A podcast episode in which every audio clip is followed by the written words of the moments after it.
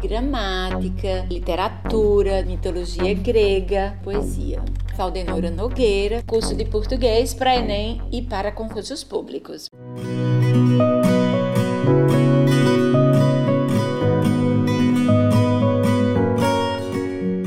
Olá, tudo bem?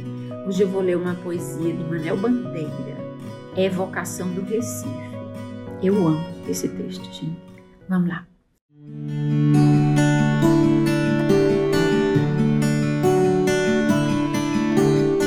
Recife, não a Veneza americana, não a Mauro State dos armadores das Índias Ocidentais, não o Recife dos mascates, nem mesmo o Recife que aprendi a amar depois, Recife das revoluções libertárias, mas o Recife sem história nem literatura, Recife sem mais nada, Recife da minha infância.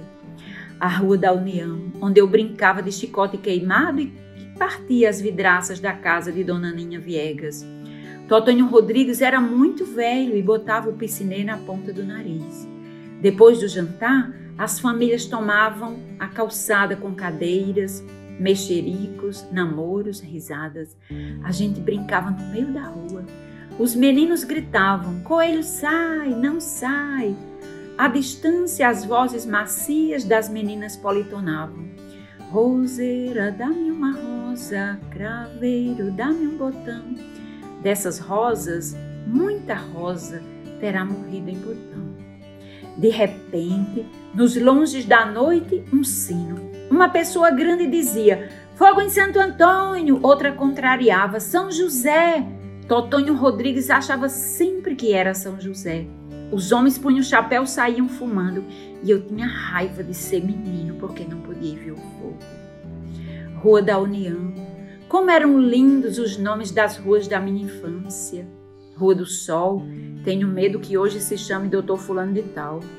Atrás de casa ficava a Rua da Saudade, onde se ia fumar escondido.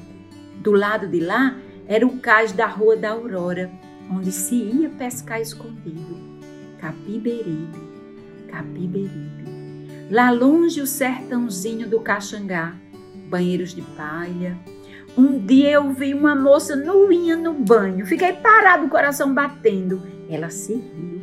Foi o meu primeiro alumbramento.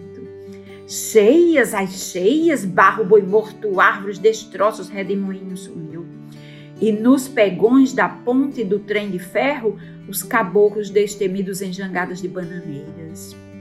Novenas, cavalhadas, eu me deitei no colo da menina e ela começou a passar a mão nos meus cabelos.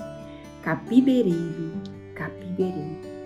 Rua da União, onde todas as tardes passava a preta das bananas, com o chale vistoso de pano da costa, e o vendedor de roletes de cana, e o de amendoim, que se chamava midubim, e não era torrado, era cozido.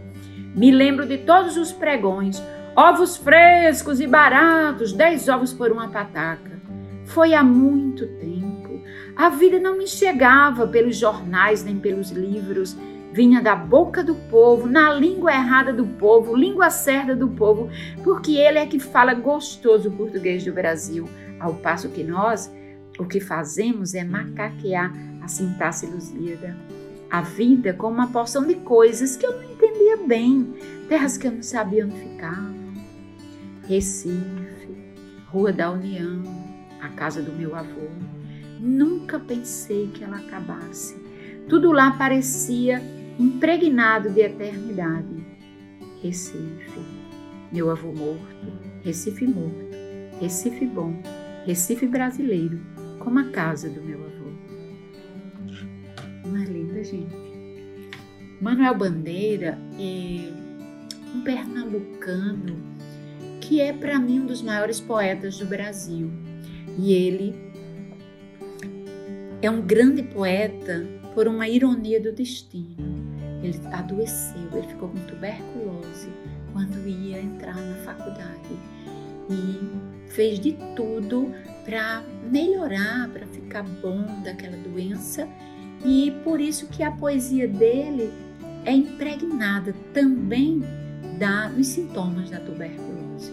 E eu vou restar mais um, que é pneumotórax, que era um, paliativo que havia na época. E ele diz assim: nessa poesia ele vai apresentar os sintomas da tuberculose. Que horror. Febre, dispneia e suores noturnos. A vida inteira que podia ter sido que não foi. Tosse, tosse, tosse. Mandou chamar um médico. Diga 33 e respire. O Senhor tem uma escavação no pulmão, no pulmão direito e pulmão esquerdo infiltrado. Doutor, então não é possível tentar o pneumotórax? Não, a única coisa que tem a fazer é tocar um tango argentino. Manuel Bandeira. Aprenda português que você dominará o mundo.